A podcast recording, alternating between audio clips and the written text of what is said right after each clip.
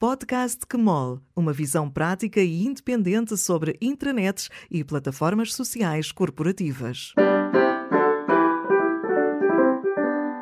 Vem e-mail, vai e-mail, vem e-mail, vai e-mail, vem e-mail, vai e-mail. O batimento cardíaco das organizações que, ao invés de alinharem a objetivos, andam ao ritmo das solicitações. Vem e-mail, vai e-mail, vem e-mail, vai e-mail. E-mails que ordenam, que avisam, que informam, e-mails que chateiam, que dão alegrias, e-mails que distribuem trabalho, ditando a agenda dos nossos dias.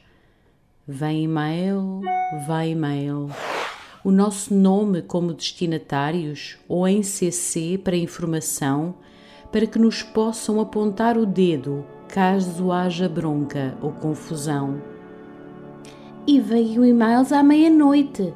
Recebo 100 e-mails por hora.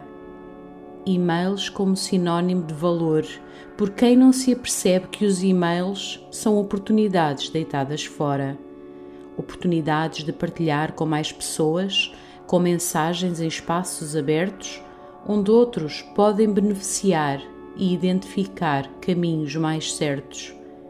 O e-mail causa dependência, ansiedade, o e-mail faz disparar o stress, perde-se a chance de serendipidade, porque numa inbox fechada nada acontece. O ritmo dos e-mails não pode acompanhar o ritmo da mudança. O número de e-mails não pode ser diretamente proporcional à complexidade do nosso mundo. São precisas alternativas. É preciso travar a fundo. A forma de navegar o complexo mundo em mutação não é pisando no acelerador, é usando o travão. É urgente criar espaços para pensar períodos de reflexão, adotar mais a sincronicidade nos momentos de interação. O trabalho é para fazer, o valor é para criar. O e-mail não se faz e não se cria a quem estamos a querer enganar. Individualmente e em conjunto, o nosso objetivo é fazer melhor, é aprender. E para quem ainda não percebeu, o e-mail é onde o conhecimento vai morrer.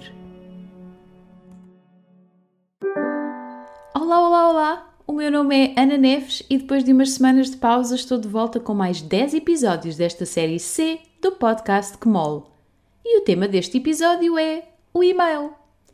A última frase deste poema que escrevi em honra do e-mail é o título de um post que escrevi em 2010.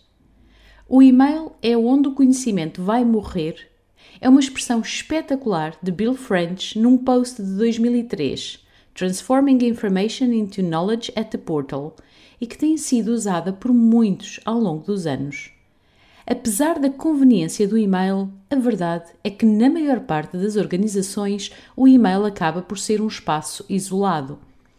Por questões de privacidade pessoal, as quais defendo totalmente, as caixas de correio dos colaboradores são privadas.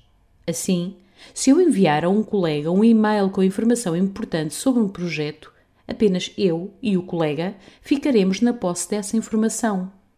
Mesmo que nenhum de nós apague a mensagem, basta que estejamos de férias ou que outro colega não se lembre de vir ter connosco e a informação deixa de ser útil, porque não estava acessível para outros colegas na altura necessária.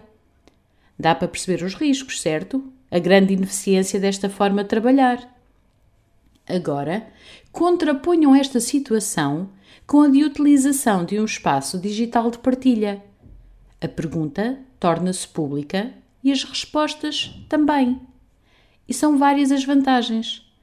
Há uma maior qualidade da resposta, já que vai sendo construída coletivamente com os contributos, correções e acrescentos de vários colegas há menos probabilidade de uma mesma questão ser perguntada várias vezes.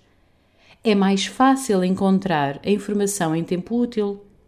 E há ainda a possibilidade de, manualmente ou automaticamente pela própria plataforma, estabelecer links entre a resposta e outros conteúdos. Do género, se está a ver esta pergunta sobre o produto X, talvez tenha também interesse em ver este relatório recentemente publicado com uma avaliação de produtos dessa categoria. Claro para que isto seja possível, há alguns aspectos culturais que são importantes. Especialmente, os colaboradores têm de sentir que não serão penalizados por colocar questões publicamente, isto é, a organização deve aceitar as perguntas como algo positivo e não como uma mostra de ignorância. A colaboração e ajuda entre colegas deve ser reconhecida pela organização e pelos colegas Caso contrário, deixa de haver motivação para a resposta. E finalmente, a mentalidade do saber é poder não pode ter lugar na organização. Apesar de dizer que estes aspectos são importantes, acredito que muito disto seja uma pescadinha de rabo na boca, no sentido em que umas coisas levam às outras. Assim, ainda que as condições ideais não estejam reunidas, por vezes vale a pena começar.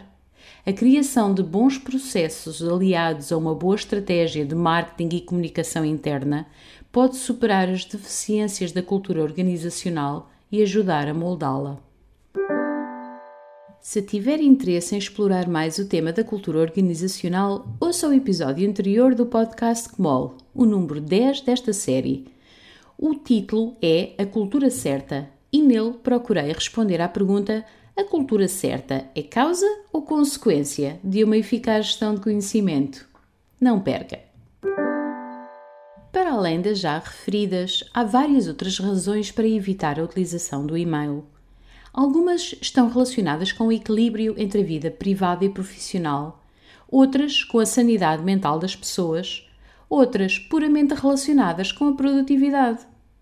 Pensem na quantidade de e-mails desnecessários que recebem e que só servem para vos roubar tempo. Ou pensem nos e-mails importantes que não leem porque se perdem no mesmo mar em que flutuam todos os que são irrelevantes. Há comportamentos associados à utilização de e-mails que são muito indicativos da cultura organizacional. Por exemplo, pensem naqueles casos em que um e-mail é enviado para uma pessoa com cópia para outras 20 Algumas vezes isto é feito para corresponsabilização de todos. Se eu enviei este e-mail com uma decisão minha, copiei 20 pessoas e nenhuma reagiu, se a coisa der bronca mais tarde, posso sempre dizer que muitos outros sabiam e não se opuseram. O problema é que eles talvez não tenham visto, porque aquele e-mail importante, lá está, ficou perdido na inbox. E aqueles casos em que o e-mail é enviado para mil e uma pessoas porque não queremos ser acusados de falta de transparência ou de fazermos coisas nas costas de alguém? E de que é que isto serve? Afinal, com tantos e-mails deste tipo, as pessoas não têm sequer tempo de os ler a todos.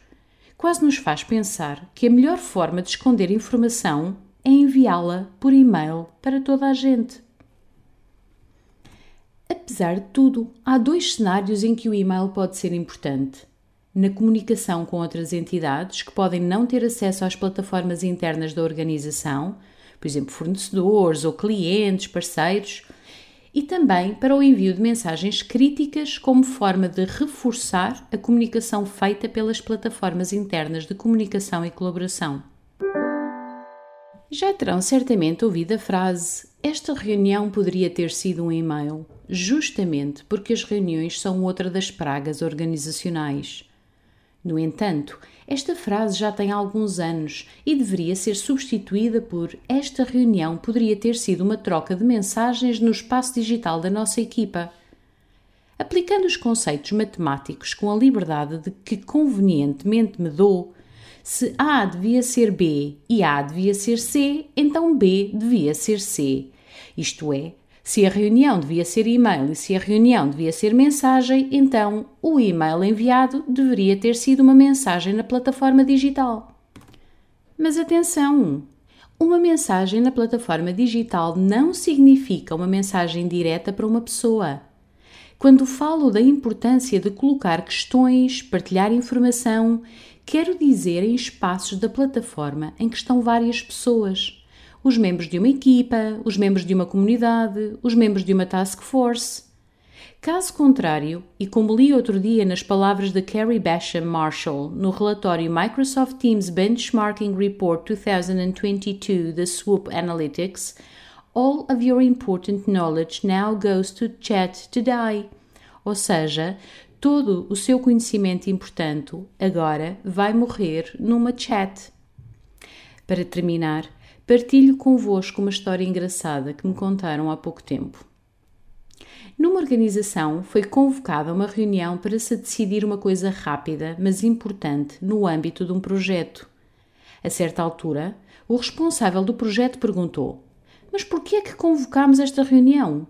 Esta reunião podia perfeitamente ter sido um e-mail.